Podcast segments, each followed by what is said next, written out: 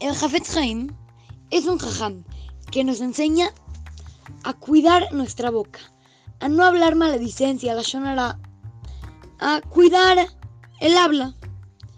Y cuando apenas terminó su libro que se llama Shemirat Alashon, Cuidado del habla, se fue con los grandes jajamim de su generación para que le den una carta de aprobación de que su libro está bien.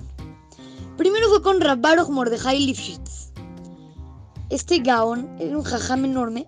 No conocía al que escribió, al autor, porque el Jafet Haim trataba de no ser famoso y ocultaba todos sus conocimientos para ser humilde.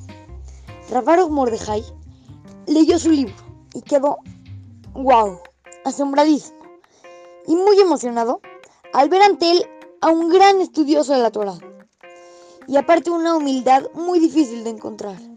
Sin embargo, antes de que le dé la carta de aprobación, dijo, él habla sobre que no hay que hablar mal del otro, pero ¿quién dijo que él no habla mal del otro?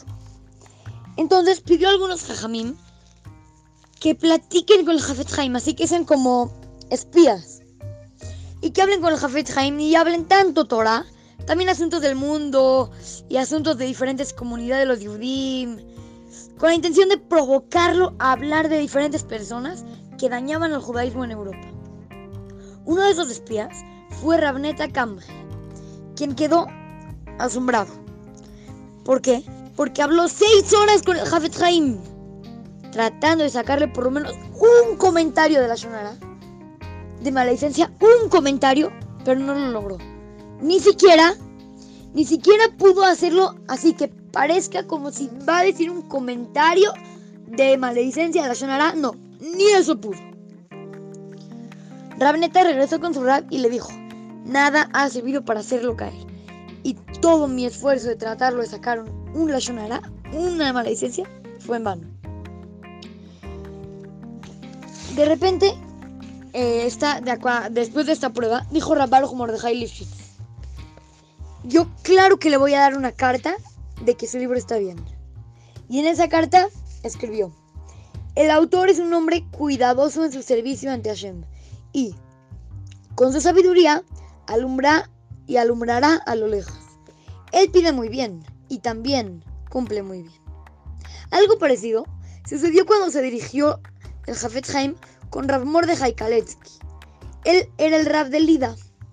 Así Rav Mordechai Kaletsky se llamaba.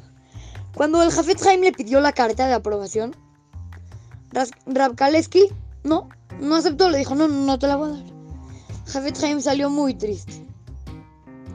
En el camino de regreso, se encontró con el juez de la ciudad y, cuando se enteró de que Ramón de Kaleski no había aceptado dar una carta de aprobación al libro, comenzó a hablar mal de, de Rab Kaleski. Decía, ay, ese Rab, Rab Kaleski, ¿cómo se atreve a no darle una carta de aprobación al Jafet Haim? No sé qué, así empezó a hablar mal de Rab Kaleski, el juez. El Jafet Haim dijo, no, no, no, cállate, cállate. No puedes hablar mal de tu compañero.